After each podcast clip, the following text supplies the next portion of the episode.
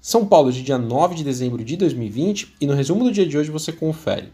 Bom, por aqui o Bovespa fechou em queda de 0,70% aos 113.001 pontos, depois das negociações por mais estímulos fiscais nos Estados Unidos ficarem mais distantes de acontecer.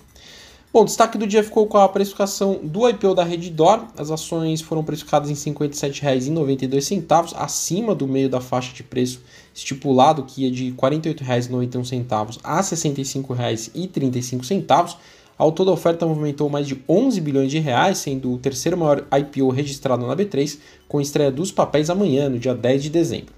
Outros destaques na ponta positiva, fora do índice, a OIBR3 com mais um dia de alta de 5,15% a R$ 2,45, com o mercado de olho nas vendas de ativos da companhia.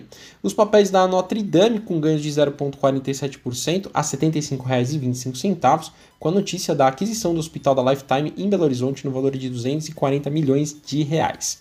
Na ponta negativa, o setor de e-commerce de varejo em queda, acompanhando as perdas do setor na Nasdaq, Magazine Luiza com perda de 3,89% a R$ 23,98, a B2W com queda de 2,81% a R$ 81,40 e a Via Varejo caiu 2,77% a R$ 17,21.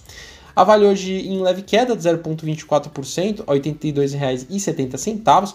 A empresa informou que a Vale Canadá assinou um acordo vinculante para a venda de sua participação na planta de níquel na Nova Caledônia, que é um território francês no sul do Oceano Índico. Indo para o exterior, as ações asiáticas encerraram o dia majoritariamente em alta, com otimismo com as vacinas.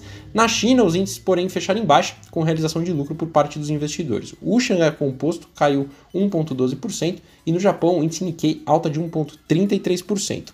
Na Europa, as bolsas fecharam em alta, com otimismo em torno do início da vacinação contra o Covid-19 no continente. O índice europeu Stock 600 fechou em leve alta de 0,32%.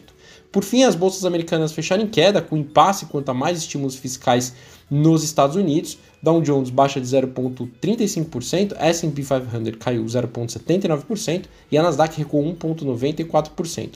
Bom, eu sou o Fábio Capone do BB Investimentos. Diariamente estaremos aqui em Investimento em Foco, trazendo um resumo do dia do mercado para você. Até a próxima!